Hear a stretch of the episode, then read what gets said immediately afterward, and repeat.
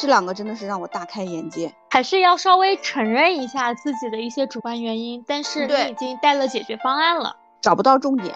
其实你就是什么事情都对你来说都不一定是重要的。他说，呃，我是留情面的说，还是不留情面的说？我觉得有的时候还是要查一些的，就会不会我复盘着复盘着复盘完了以后跟你说，老板我不适合做这份工作。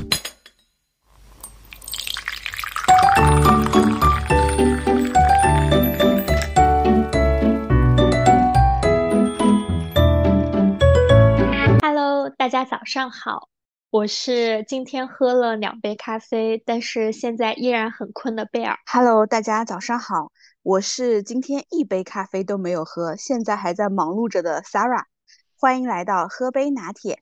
今日美式，哇，好难得啊！你居然一杯咖啡没有喝，今对，我天。一杯咖啡都没有喝，早上是呃没有喝，然后也来不及，因为就进去开会了。然后下午忙完之后，好像谁又叫我的事儿，我连下去拿咖啡的时间都没有。我感觉认识你这么多年，很少见到你一天不喝一杯咖啡。对，比较少。关键是你讲到这个点，我突然有个点想跟你分享的，应该是我今天没有跟你讲过的。你知道吗？今天也是值得记录的一天。为什么？因为中午吃饭的时候，他们跟我说，发现了我头上有根白头发。啊？那我有很多根。但我我以前都没有啊，我可能要么就没有发现。我说你确定是白头发吗？他说我确定。我说你帮我拿下来看看。然后他说拿不下来，用剪刀剪下来，果然是一根白头发。我惊呆了。你今天回来有没有分享给你妈？没有，你可以分享一下她。嗯，为什么说明分享给我妈？就是反正因为我妈，包括我外婆，她们都是属于那种呃比较年轻的时候就会有白头发的嘛，所以嗯我好像大学我就会有那种白头发，并且从发根开始白的那种。哎，我老公有嘛？因为嗯，啊，对。然后当我妈第一次看到我有白头发的时候，她特嗯别难受。就哪怕现在啊，就是那个时候我还很小，可能我嗯才十几、二十出头这样子。嗯哪怕现在她看到我头上有白头发，她都难受。然后我外婆看到我妈，我妈都五十多啦，我外婆这周末过八十岁生日，看到我妈头上有白头发，她也难受。我不知道这是不是妈妈的本能。嗯，有可能，有可能。那我还是先别说了，嗯，对吧是的，对，所以估计是这几天就是忙的。比较操心。对，是的，除了工作还有其他的。人到中年，身不由己。唉，真的是太累了，我跟你说。对，因为嗯。七月份嘛，就相当于是一年中间的这样子的一个时间段。是。的，对，我周围最近很多朋友都在忙着，比如说年终的一个述职，包括谈话、复盘，然后并且我觉得随着像二三年，可能从去年年底开始，整个经济不太景气的情况下，嗯，复盘啊，包括什么汇报啊之类的频次就增加了很多。嗯，我感觉以前我有印象的就是每年到年底了，我要做一个述职汇报了，就像咱嗯们去年年底录的那一期一样，对吧？年终述职。去年那期年底的那个节目播放量很高。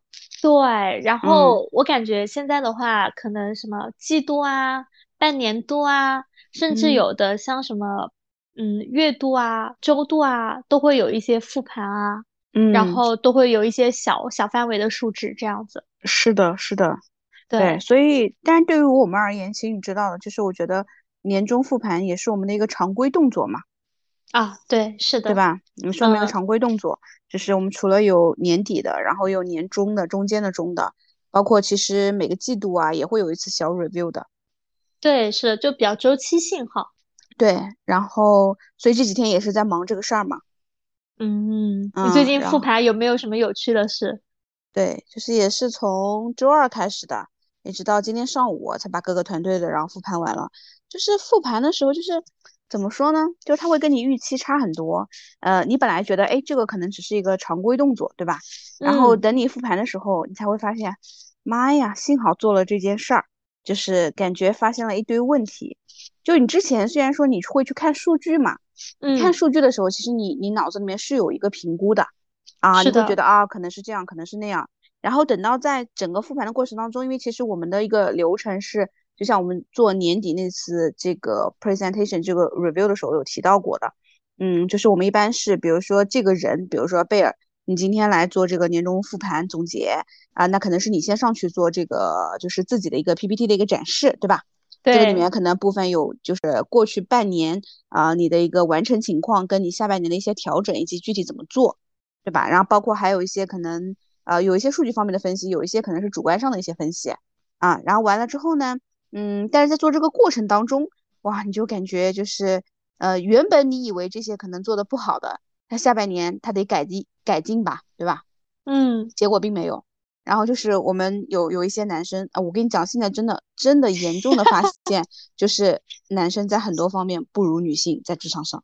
就我们有一个同事，嗯，他怎么说呢？就是年纪其实，在现在的小伙伴年龄当中，就他比你还长好几岁，你想象一下。啊，相对要成熟了，嗯，对，相对成熟，九零后嘛，啊，人家也是九零后，然后但是但是他在做的时候，就整个就是老气横秋，就是我觉得数据就是不管是结果还是过程上都不能看，结果他的这个节奏带的还很慢，然后呢还特别的就是到最后说下面的一些情况啊啊啊，因为可能我上半年啊，我觉得这个上半年这个做的不是很好，嗯，然后这个经济啊整体的啊可能也不是很好。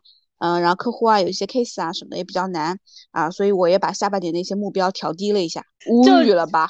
对，就自身没原因，全部都是客观原因，对吧？对对，就是，而且我会感觉到你是做政府报告吗？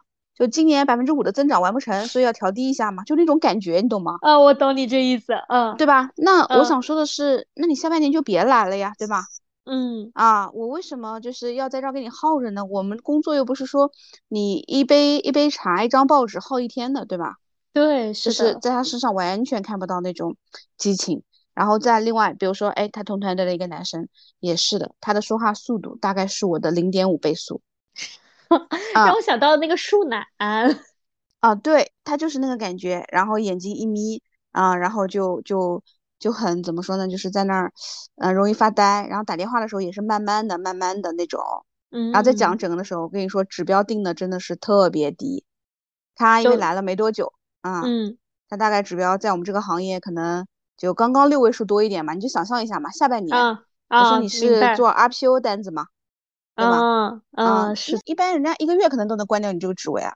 对吧是的呀，对对，我就觉得，我就觉得你这是在做年年度总结，就是我以前想象的，就是不是说，呃，我们以前经历过的吧？我觉得大概就这么几种，第一种是慷慨激昂的，对吧？报目标，报什么的，对吧？那第二种就是说，嗯，常见的都是那种认错型，是不是？啊，因为我做的不好，我哪些哪些做的不好，然后下半年赶紧那个，是不是？对，这两个真的是让我大开眼界，然后。然后完了之后特别有意思的一个点，你讲到这个时候，然后这个团队呢是有一个我们的新成员加入的，可能才来了一一周，啊，也是外面同行，就是从上海回来的。然后呢，当时在整个团队结束了之后，我也说，哎，那呃，就是我在跟这个团队过的时候，我就跟这个新伙伴说，那你作为场外的观察员，就是说，呃，你你整场听下来，对吧？哎，你有什么一些感想或者建议跟大家分享的吗？然后你猜那个姑娘说的第一句话是什么？她说。呃，我是留情面的说，还是不留情面的说？好直接。对，然后我们说真实一点说。嗯，你觉得就特别有意思吧？然后这个就是这个团队的，然后还有一些就是，嗯，review 的时候你就会发现，嗯，有有一个同事，比如说他其实各方面做的还都是蛮好的，但是你很明显感觉到就是他可能在最近这半年吧，其实会有一点懈怠，因为也了解这个人，可能你会觉得他不是一个会偷懒的人，说实话。然后后来再跟他聊的时候，哎，说你有没有发现，就是你可能不如以前那么 aggressive 啊之类的。他可能会觉得说说，嗯，他觉得他没有动力。我完全没有看他的就是 PPT，因为他在讲 PPT 的时候，就是他的每个动作啊，我下一步要做的一些事情啊，其实非常细的。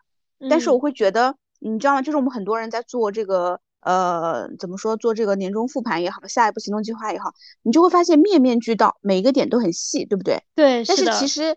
我我只能说这个点上面说明他没有很好的去想好下一步要做什么，因为因为他是没有一个就是最底层，哎，我要完成什么，我的底层东西在搭建，然后我有我我在完成什么这个基础上再往下去推演的，他不是，只是说，哎，我好像应该做这些，就是我觉得是没有从自己的一个自驱力出发的，所以我在聊这个事情的时候，他会觉得，哎，对哦，我好像是没有动力的，我好像缺乏动力做这些，就是我会觉得，哎，我好像做这样也行，做成那样也行，那。那在聊到时候为什么没有动力呢？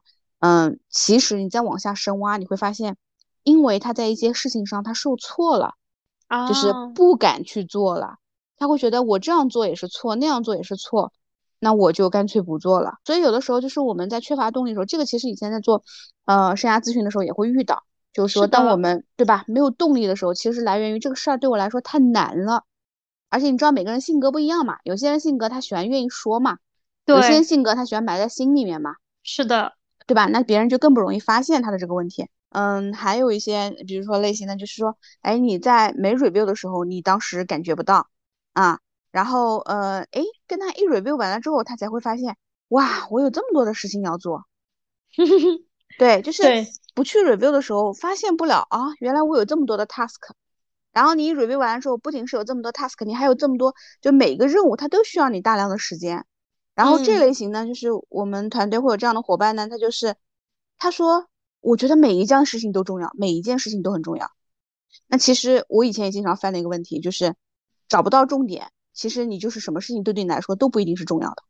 对，是的，对吧？因为他觉得每一件事情，嗯，就是我会觉得，嗯，所有的这个事情它是会有一个阶段性的目标的。嗯，你这个就做的挺好的，经常都是。对吧？一个季度就干成了一件大事儿。马上我来回顾一下我的半年度啊。天呐，我刚刚那一瞬间，我有一种在会议室给你弯弯，然后突然被 Q 的感觉。是不是？因为你刚刚讲了大概四五种情况嘛，我觉得它其实分为两种，它有一大类的。到你总结了。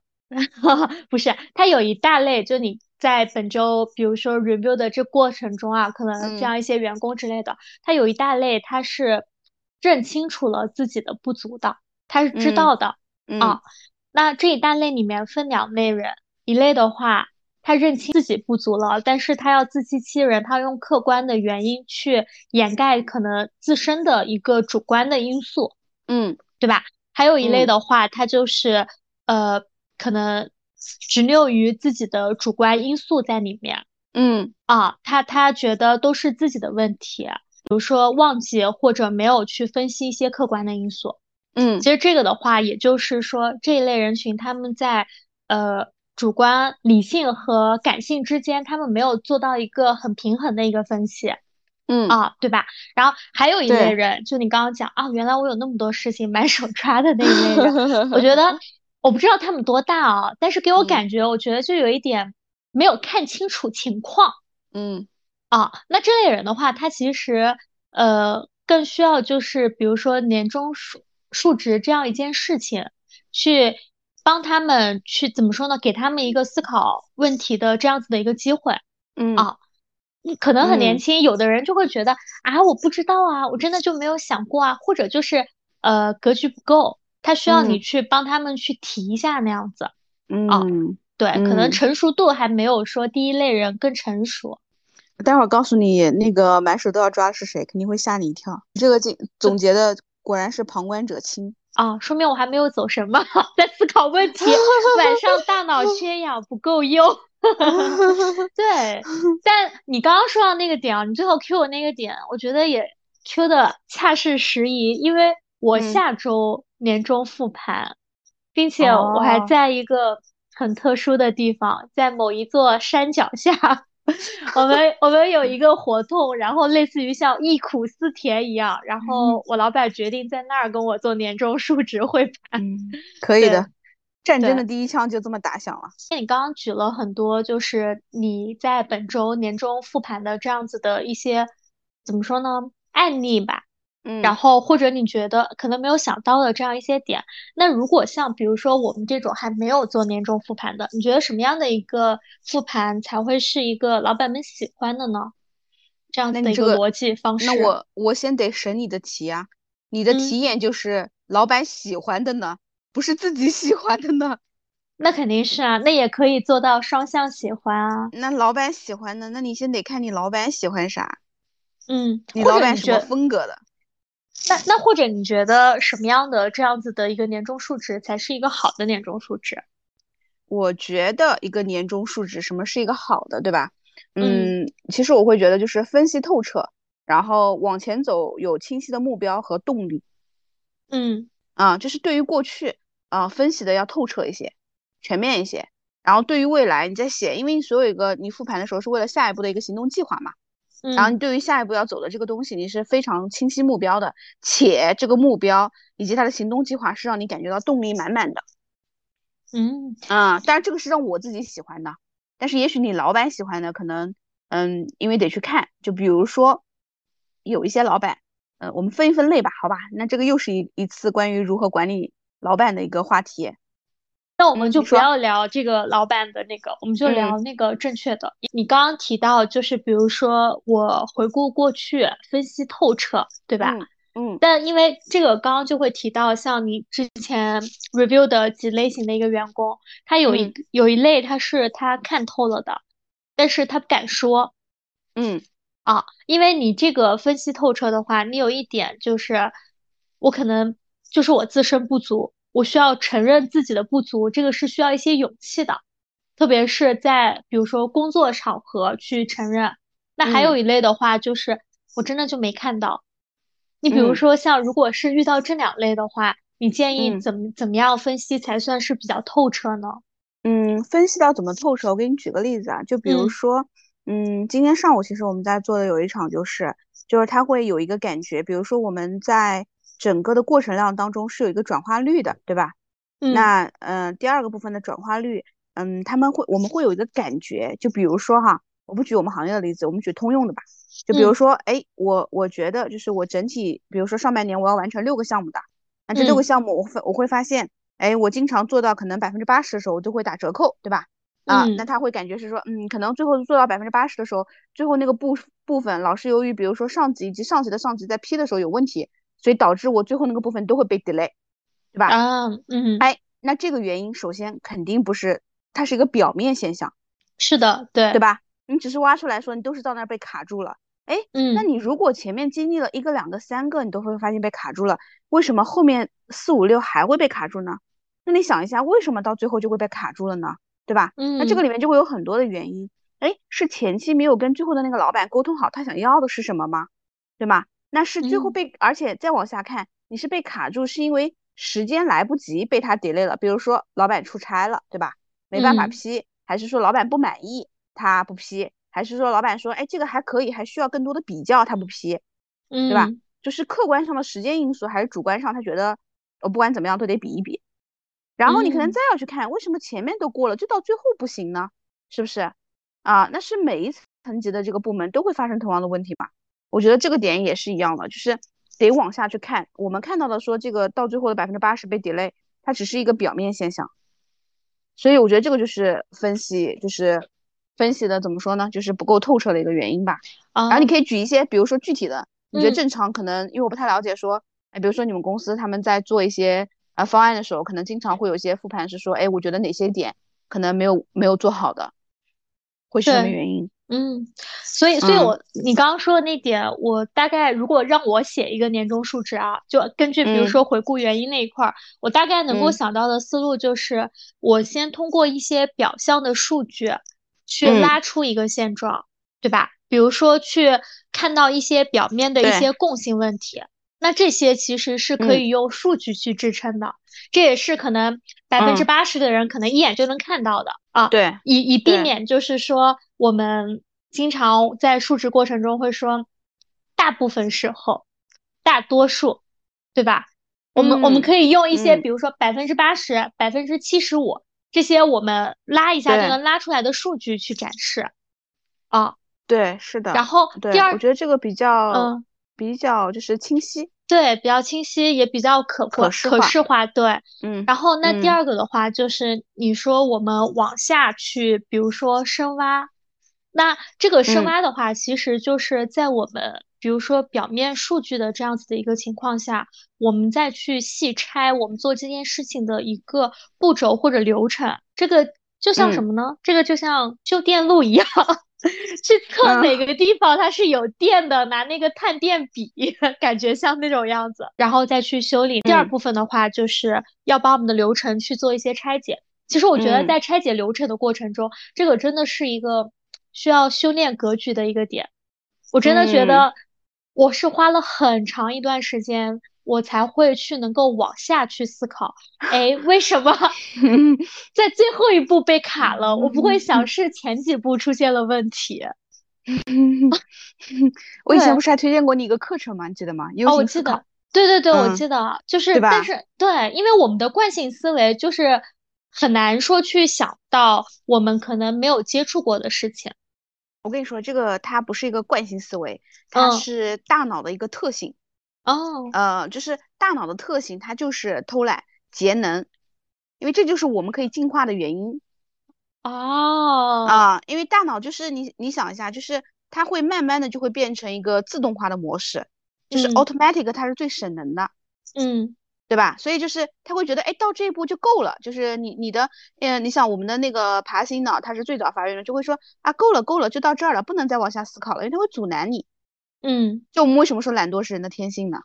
嗯，哎，所以在这一点上的话，像一般他们复盘这样子的话，你还建议就是大家用 U 型思考那样子的一个方式，对不对？去深挖我们的一个原因。对，但我不会给他们这个工具跟方法论，因为他们现在我觉得不具备。哦，谢谢你高看我。嗯，不是说他们不具备，就是具不具备这个事情，除了能力之外，还有他的这个心态，他愿不愿意去接受这个东西。啊，对，确实会发现吗？对吧？不太愿意去接受一些新的事物或者别人的一些建议，这样子，对吧？啊，然后，那你说，然后你刚刚讲，就我们刚刚大概列了两步嘛，然后你刚刚讲到，就比如说深挖的时候，就比如说我自己深挖出来这个原因了。然后会有一会有一个点，就是比如说，在我跟老板讲的时候，我不敢讲。我觉得这会是很多员工的一个怎么说呢？就是可能会有的一个心理，就是我我可能如果我讲了这件事情，那你是不是会觉得我做的不够好？我都已经分析出这个原因了，这是第一点。然后还有一种心理的话，当然我以前也会有这种心理啊，还有一种心理就是我发现了这个问题。嗯，但是我不知道这些东西我还能再做什么，或者我觉得我发现了这个问题，但这件事情它不是由我解决的，它可能比如说，哎，是我 B 同事负责的这个流程，它卡住了，对吧？嗯，那这件事情我推动不了，或者说，哎，应该老板你去做这个事情，嗯嗯，那我推动不了，我觉得会有这两点，所以当我分析出这个原因的时候，可能会有一些不太敢讲。你觉得我们是要直接讲出来呢，还是说，哎，我通过一些什么样的一些汇报方式，我去展示？哎，你这个问题倒还蛮启发我思考的，因为其实，在你呃慢慢慢慢问的这个过程当中啊，我在顺着你的这个话，我在思考，嗯，因为你在讲不敢讲的时候，我脑子里面你知道，我就在想，为什么不敢讲？什么样的话不敢讲？就是我脑子里在想这个，因为我觉得我是敢讲的，对吧？是的。然后呢，然后我慢慢顺着你的这个往下带入的时候啊。啊，我就知道了。哎，比如说我在代入想说，如果我找出来这个原因是我不够勤快，对吧？嗯，然后呢，对吧？我就想说，你你给我代入一个场景，我就有感觉了。我想，哎，如果这个原因是不够勤快，哎，那我如果汇报出来的话，老板会不会觉得我这个人不够勤快呀？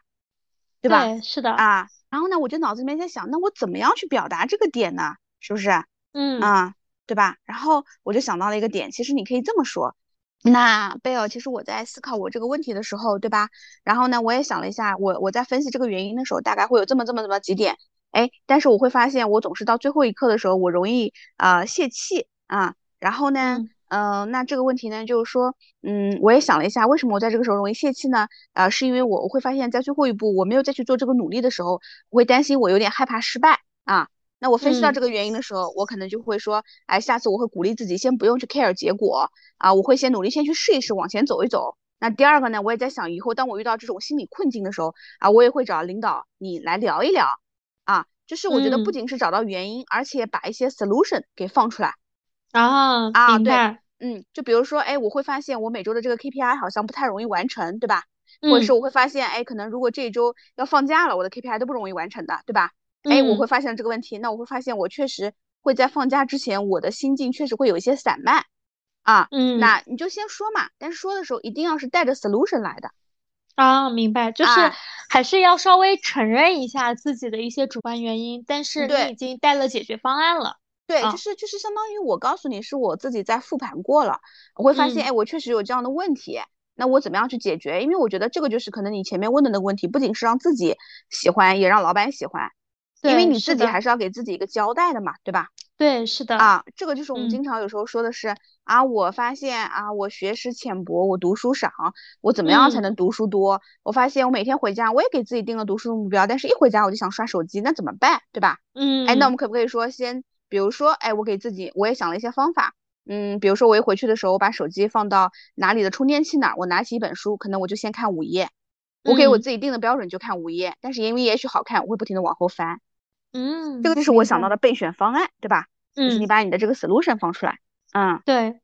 那刚刚还嗯。有讲了第二种，就是我分析出这个原因了，但是我觉得这个原因它不是我能推动的，嗯。或者说，我分析出这个原因了，但是我迈不过心里那个坎，我做不到。明白，就是比如嗯。说我分析出来这个原因了，但是比如说我分析出来了这个原因之后，就是说，呃，我发现我就是要去找大客户的，但是我就是嗯不敢打电话，啊，可以这样说，对，对吧？可以？或者我怕被拒啊绝，或者我聊了，是吧？我聊了两句，他给我挂了，我没话说，这不是我们经常常见的嘛，对不对？嗯，对，嗯那你这个还没算分析出来原因啊，挂了没话说。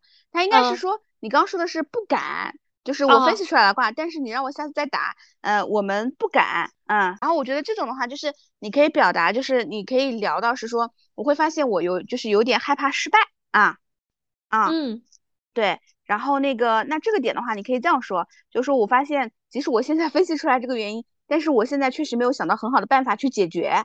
啊，是的我觉得我也我确实心里面会有点害怕，嗯，但是我也嗯想了一下，我好像是有点害怕被拒绝，嗯，对吧？嗯，然后我在想，是不是下次我在跟他们去沟通之前，呃，能跟领导你先做个 role play，你先帮我嗯梳理一下，哎，你刚刚在讲这个方案的时候，我脑子里面突然闪过一念头，嗯，就会不会我复盘着复盘着，复盘完了以后跟你说，老板，我不适合做这份工作，啊，哎，有可能，对吧？啊，嗯就嗯越复盘越不自信，就有点像你一开始讲嗯的另外一嗯种人人，对不对？嗯 嗯，对，嗯是的，啊。那其实，那我想表达的一个点就是，我会觉得本身这样的自我效能低，其实它在任何场合都有可能发生，嗯，对，对？吧？它不止在复盘这一个场景，嗯，是的，你会发现，对吧？是的，所以其实你这样想想就无所谓啊。对。那我们刚刚讲的复盘的这样一种情况，是嗯基于就是我们可能整个结果不是很好的。嗯对吧？然后我们需要去找一些内因，然后我们找一些外因，包括我们嗯可能用一些语言的艺术去把我们这嗯件事情讲出来，能够让自己接受，也能够让比如说领导接受这样子的一个形嗯式。对哦，那我们还会有一种情况，就是哎，我可能做的还不错，对吧？嗯我做的还不错，那我在这个阶段的话，你觉得我怎么去阐述我的结果是比较好的？那我我问这个问题呢，它是基于比如说可能呃有一点点小心思在里面啊，就是哎我上半年做的不错，我可能会有这样一个想法，我下半年我就想躺平了，你不要让哦我高歌猛进啦，对不对？然后我作为打工人嘛，我就哎呀可以啦，我不想高歌猛进啦，那我那我就是下半年我要怎么样一个数值让你。不要说，哎，让我再接再厉，再创新高啦，维持现状就这样子。这是你的原型吗？一可能算是我的原型，但是我觉得周围是有这样子的人是这样想的。不是，我想表达啊的是说，啊呃，你上半年完成的很好了，是吧？呃，这但不是我的原型，我下半年还有事儿，我完成的不好。啊，我我做猎头的时候会有这种想法。啊啊，我做猎哦头的时候，我有时候会有这种想法，就是就是那这种结果导向非常清晰的时候，我会觉得，嗯哎，我可以了，我下半年我只要中等分位就可以了，我不想高歌猛进。哦，了啊解，对，明白。然后会有这样一个想法，就是，然后当然也会有一个，就是我怕我汇报的太好了，呃，老嗯板你对我有更好的这样一个期待，你给我定的嗯指标太高了，我完成不了。我觉得哦这是这是会有两种这样的心理的，哦，嗯，所以我觉得你这是在原型演绎。哎，是对，可以这样说啊，这嗯感觉对对，嗯，对，这个挺像你的，我感觉你是在角色扮演各种各各种角色哈。如果是这样的话，这个问题对我来说有点难度。嗯，因为你不是这样子的人，并且你这种心态太久了，做员工的心态，我做员嗯工的时候也不是这样，好吗？我就哦算上半年我已经完成了百分之百，下半年我觉得又是一个新的开始。哦，嗯啊，对，因为我嗯觉得就是我有更大的潜力啊。嗯嗯，对，而且这个事情他做起来有意思啊。对，我现在啊我现在明白了你的想法了。啊你的想法是我愿意挑战自我，那是我的事儿，但是老板你不要逼我啊，是的，啊。所以，所以我觉得就是说，嗯，我觉得那你就可以这样说呀，就是你想让他不逼你，就是我们这个回到，就是你如果想达到这样的一个状态，对吧？其嗯实是有一个原则，就是你要让他放心，他就不会嗯去 drive 你。那你嗯怎么让他放心呢？比如说，哎，老板，我也分析了一下，就是我上半年的整体的一个数据是这样的，对吧？那分析嗯完之后，我们说败有败的道理，成也有成的原因，对吧？我们要去嗯分析的是说，那我我觉得我上半年在做这个事情的时候，呃，确实与目标就是说已经完成了一部分的目标。那我觉得应该是有以下嗯这些原因，可能就是说来造成的，或者说以下原因来，还有导致了我的这个成功，或者带来了我的这个成功吧，对吧？带来这成果啊，对，带来这个成果，呃，我也分析了一下，那所以下半年我会继续就是保持这些好的一些动作，我会继续嗯。在做的，嗯，比嗯如说什么什么的，你就讲这些动作啊，你不要再给自己加量啊，啊啊啊，这啊，就只比如说你有些习惯，你只是可以持续去做呀，嗯。啊，你不要给自己再加量，比嗯如说你原来每天跑五公里的，后来说，嗯，我觉得这个跑步这个习惯对我蛮好的，我后面打算每天跑十公里，嗯啊，你会就是说我会继续保持上半年坚持跑步的这样一个习惯就嗯可以了。然后呢，另外那个点，你这个点是一个就是基本牌，你还要再把老板往其他的方面去引一引，让他更加哎，他沉浸在那时候，你做的不错，因为人的默认都是你只要按照这个打，你不会出错，他就会放，过你。是的，然后呢，啊你才会说，你才会引到，就是说，嗯，但是呢，我并不想说在原来的这个上面躺平，我还是希望能够有一些新的一些挑战，哎，我希望从事做一些新的东西去试一下，因为我觉嗯得我那部分的目标已经可以完成了。嗯你想，谁不想说你业绩完成了，你想干嘛干嘛就是了，对吧？啊，对，是的啊，的，这样你就有空间去尝试新的东西了呀。你说嗯那如果现在尝试的话，第一，它不会影响我原来的目标；第二，我也可以为明年的一个新的方向去试一试错。啊啊你不就，展望到明年了是吧？嗯哦嗯，嗯格局打开。那当然又来了，不不不不不，这真的是格局打开，有种醍醐灌顶的感觉。嗯怎么说呢？嗯你当老板当久了，就是看的问题的角度跟我是不一样的，就是我可能我要，我觉得我要反驳你一下，不是因为你当了老板才有这格局，是你先有格局才能当老板。不是，因为我我为什么会提这个问题啊？是这样嗯子的，你看我自己肯定是有这方面想法的。其次嗯。的话呢，是有也是有人最近问过我这样子的一个问题，因为最嗯。近有很多人在写半年度的这样子的一个，比如比如说目标，那大家呢完成的好的人，他们可能会说希望以我半年度完成的这样子的一个结果，我嗯。希望能够去谈一些条件，嗯不管是我半年度的一些呃，比如说调整薪水，对吧？呃，嗯。涨薪，或者说是我下半年的一个目标以及发展规划嗯啊，都会是会有这样子的一个情况的。然后呢，嗯但是现实情况，可能作为打工人，包括可能呃我周围的一些朋友们，他们问我的时候，可能我们大家格局差不多哈。我们作为我们作为打工人的话，我们就会想，因为今年经济情况不是很好，那你做的又是比较好的这样一个情况下，你嗯团队肯定是有做的不好的人的。嗯那老板们是不是为了完成今年的这样子的一个目标，他会进行这样子的一个目标的不合理分配？我懂，就转移到啊你身上嘛。对，转移到这儿，但可能嗯这个并不是我们想接受的，嗯，或者有的时候，因为我是希望用我的半年度成果去谈一些条件的，嗯那给我画了这个饼，那顺势就把这个可能这些目标它转移到我身上了嗯啊，是这样子的一嗯个情况。所以呢，就就会有我刚刚去问你的这样子的一个问题。嗯，如果你做了这个补充，我还会有一些补充，嗯，就是如果你是那种上半年完成的比较好的员工，呃，如果在做的话，我觉得第一个你在表述的时候你要稍微收敛一下的，就哦是是我想表嗯达的是说在语气语句的这个表达上嗯啊，就是一定要够谦虚，就是就是因为你做得好，所以你才要谦虚，因为你谦虚你才能够去谈一些条件。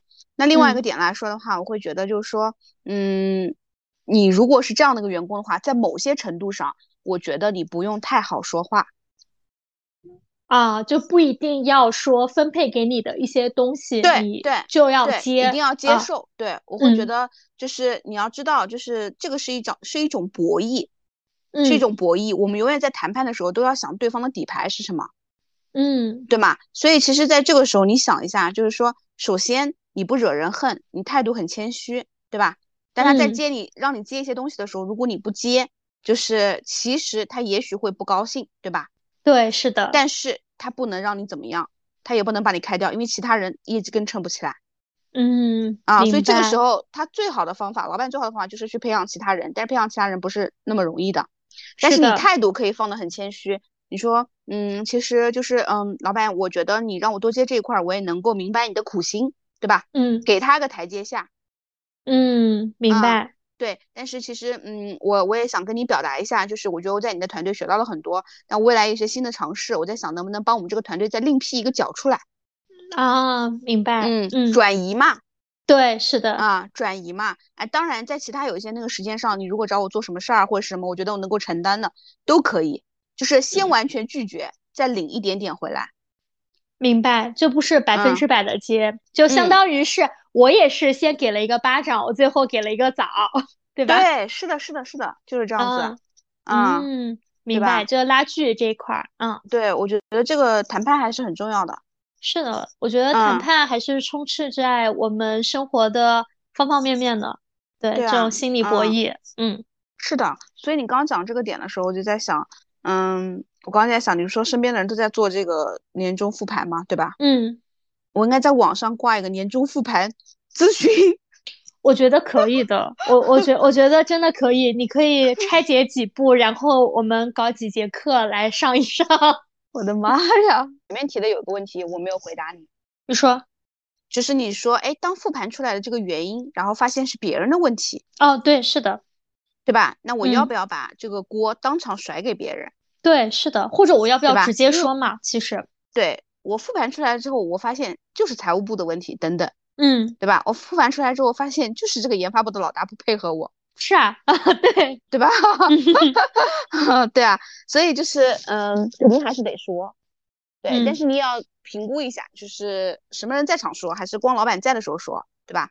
如果我嗯觉得只有你跟你老板单独去做的话，其实完全可以说，但是说的时候呢，我们不要感觉像在背后说别人一样。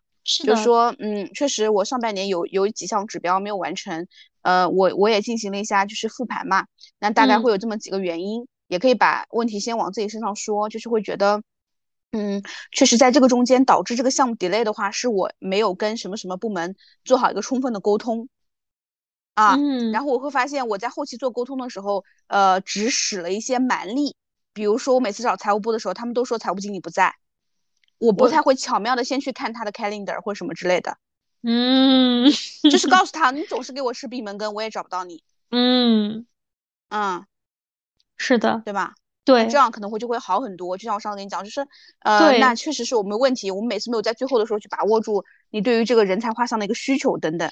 是的，就我我知道你这个场景立马让我回到了可能两三周之前，我当时晚上给你打电话的那个场景，对。嗯，是不是？然后当时我总结的就是，我觉得有的时候还是要查一些的，就是那个绿茶的嗯。茶加加个引号，就是对有的时候可能对方会很强硬，或者就是非常不配合，但当我们嗯。指出一些问题的时候，就是因为我记得你那天跟我讲了一句话嘛，我先承认嗯。不足，嗯。哦，对，我先把锅都往我这儿，就是往我这儿甩，对。然嗯后在这个过程中，我再指出可能过程中的一些点。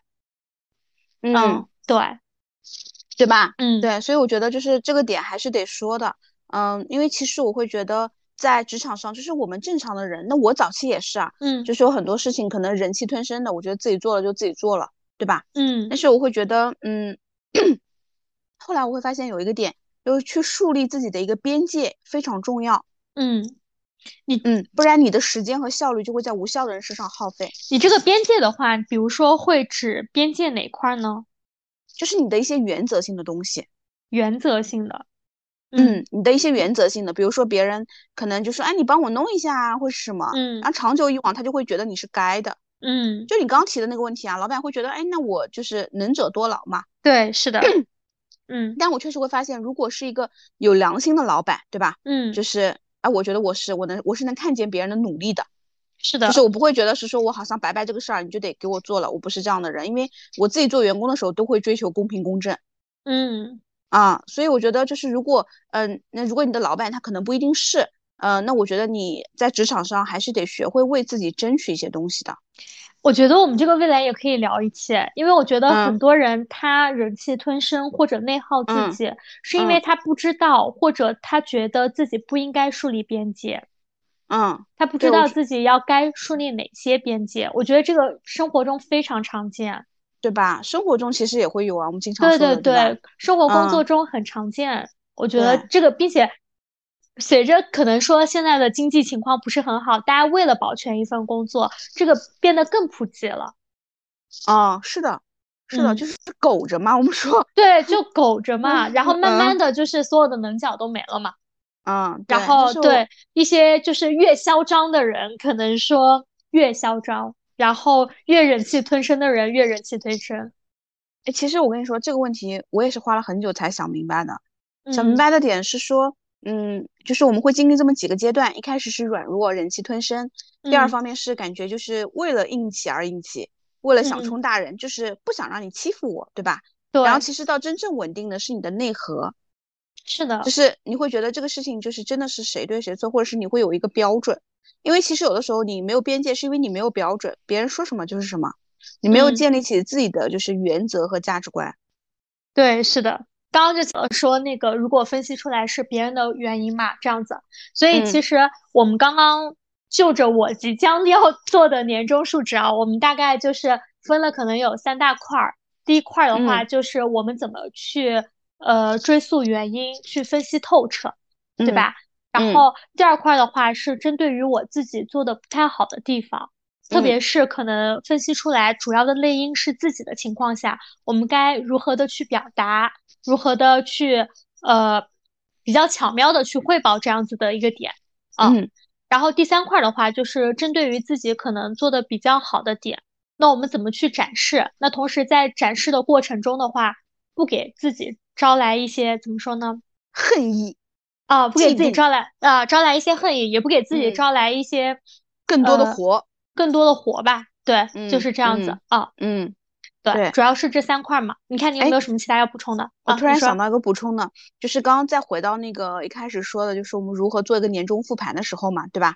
嗯我还想到一个点，因为这个可能在我们行业，呃，之前有遇到过，但是现在可能比较少了。就是我觉得年终就是其实是一个比较好，就任何一个时候的复盘啊，哪怕你就是说，呃，今天对昨天，它都是一个任何时候可以清零的一个阶段。所以我们在看上半年有些东西的时候，如果这个事情它没有完成，对吧？或是这个目标你一月份定了，二月份定了，三月份定了，你发现都没有完成，所以这个时候我们要去审视这个目标对于你来说真的重要吗？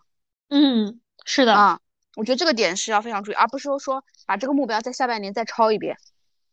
是的。哎，所以这就这就聊到就是我们可能即将想要聊的第三趴嘛，对不对？嗯就是嗯年终中间的中和年终终点的 终，它这个就年底和年终的它这样子的一个复盘，它的区别是什么？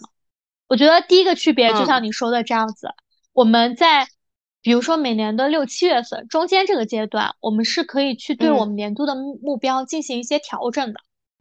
嗯啊，这个调整可以说像你刚刚说的，我们可能是清零完全的一个调整，也可以说是一个嗯微调，对我们年终结嗯果或者中间达成目标的一些措施去进行一些调整，对吧？嗯啊，嗯那年底的话，我觉得更多的还是说对上一年的一个总结，经验的一个提炼，去展望下一年这样子。对，是的，嗯，是的，所以我会觉得，对年终的话，其实就是说你还有机会可以掉头嘛。是的，对。嗯，那我们举点小例子啊，我不知道你在年终的话，你有没有什么一些目标做的微调啊？因为你可是年初定制了很宏大计划的人，你说我个人吗？还是工作？个人和工作都可以啊，就可以大概举一个小例子嘛？你有没有？啊，我有增加了一个事情，比如说生活当中啊，我们就讲嗯个小例子，嗯因嗯，为我是有每天 habit tracker 这个打卡的，哦，你但是我会发现，哎有一项没有完成，不是有一项没有完成，反正这项老是完成，就我会发现，哎，在财务这块儿我根本分不清楚自己的情况，然后所以我就加了一个小动作，就是每天记账。你坚持到现在了吗？没有，我不是才微调的吗？你不是问我年终有没有什么东西是微调的吗？但我记得我依稀记得你上半年好像跟我说过你在坚持记账了，你，还给我推荐了四月份，我坚持到四月份。对吧？五六月份都空白了。哦，你还给我推荐了那个 app，有时候不知道什么时候买了终身会员。是的，是的，对，而且其实那个那个 app，我告诉你，上面东西特别多。哦，是的，嗯我知道，嗯我我我也下了看了一下，嗯，嗯，是不是？我觉得年终是可以做一个调整的。那你嗯觉得还有什么吗？我觉得年终其实其实就要看你怎么看。就像有嗯些公司它的财年是从七月份开始的，哦，那倒也是，你有没有想过？就是说嗯它的中间可能就是我们，嗯，就是我们的中间可能就是它的年底，对吧？嗯，对，啊，但是我想表达的是说，嗯，就是年底它可能一个一个圆圈，它就画上了一个句号。嗯这个时候真的是你只能做一些，就是说总结，嗯嗯。但是如果今年如果你是一年为计划的话，那在中间这个时候，其实你哪怕上半年你画了一个半圆，你下半年想改画方形都 OK。然后我觉得还有一个点就是年终的这个总结，它可能没有年终就年底的那个总结来的有威力，因为很多人他会有给自己心理暗示。我还有半年，对，我还有半年，然后到下半年的时候，就是他会觉得哇，我又是个全新的开始，感觉动力满满。是的，你会发现这个是给人带来了这个不同的一个心理能量。是的，并且我觉得还有一点就是嗯中间的这个时间点，比如说它是嗯在夏天，夏嗯。天其实它给人感觉就是很具有活力的这样子的一个时间点。嗯。哦，我今。嗯天我今天还看到小红书上当时给我分享了一个 tag，喜欢夏天的理由。啊，说喜欢夏天的嗯。理由会有很多赞，然后我当嗯。时我点开了那个 tag 我去看，就是嗯。很多人都分享了今年很流行的一些多巴胺的色彩，对，包括我嗯。自己也做了一个多巴胺的一个美甲。啊，嗯。就比较适合夏天，所以我觉得可能中间的这个时间点又迎合夏季啊，因为大家都都大多数都在中国嘛，也不存在说嗯是在什么南半球这样子啊。然后嗯就是我觉得它也会给人带来怎么说呢，更多的这样子的一些活力嗯啊，没有那么垂头丧气。哪怕说可能我们上半年的整体的一个情况不好，或者遭遇了很多事情，这个时候嗯更容易让人有一种从头再来的一个勇气，或者嗯弯弯道超车的这股信念。是的，是的。所以我就觉得，嗯、其实就是，但是我刚刚想表达的那个点呢，就是说，嗯，有很多时候都是我们自己的一个心理暗示嘛。其实你嗯会发现，不管什么时候开始，呃，你都可以给自己有一个清零和重新开始的勇气和时间点。对，那对吧因为因为我们可能落地在职场嘛，我觉嗯得从公司的角度来出发的话，大家嗯对年中中间的这个数值复盘，可能更多的也就是回顾一下公司的一个发展目标，去嗯调整这样子的一个方向。它可能说，呃，相关的一些决定的意义，不管是绩效，还是说你比如说政策政策，对，不会有大的调整。对对对，所以我觉得大家心里面也可以稍微舒缓一下，松一口气嗯啊。对，嗯，那你这个讲的是，它是属于我跟你说是在一个比较大的公司，啊，就那你要知道，而且很多现在互联网的公司或者是一些就是说我们说高科技的公司，调整起来是非常快的，对，是，对吧？啊说调就调。你其实你这个是还是偏向于我们说一些比较稳定型的一些公司，哦，那倒也是，对，对吧？啊，嗯，他可能三五年他也不太会调，但是有一些公司你会发现他说调就调。哦，但我但我觉得，如果他真的准备调了，他应该也不会组织年终述职吧？多浪嗯费，时那间啊！不一样啊，那不一样啊。职的时候，述职的时候直接官宣我的变化，对吗？哎，对，先述职的时候看一下大家的状态呀，对吧？然后决嗯定了我下面要宣布这个政策我的方式。嗯，是嗯，的，嗯，是不是格局打开？打开，太打开了。那大家在述职的过程中的话，不仅说要展示自己，我觉得更多的也是要对自己的一个心理去进行这样子的一个复盘。就嗯是不仅说是你的工作可能是有一个新的节点，有一个新的开始，在心态上嗯，的话，也要保持一个开放的一个心态，随时归零的一个心态，是的，是的，嗯，对，是吧？那嗯，咱们今。天差不多聊到这儿，好的呀，那今天我们就是跟大家聊了关于年终述职那些事，对吧？嗯，对，啊、然后中间也是贝尔多角色演出，啊，今天有点分裂啊，虽然我是一个摩羯座，但我今天有点分裂，没有，最后这个就是完美演绎了自己，对，是吧？嗯，本色出演了。对，对然后也欢迎大家在听到这期节目的时候，有什么关于你年终述职想要了解的问题或者有趣的事儿，也欢迎跟我们分享。嗯那也希望大家说是在不断的复盘的过程中的话，也要经常呃纠正偏差，但是不要忘记我们真正复盘的一个目的和意图，让嗯自己变得更好。嗯对，是的，啊，嗯复盘是为了更好的前进。嗯，好，嗯那今天的节目就到这里啦，拜拜。嗯，拜拜。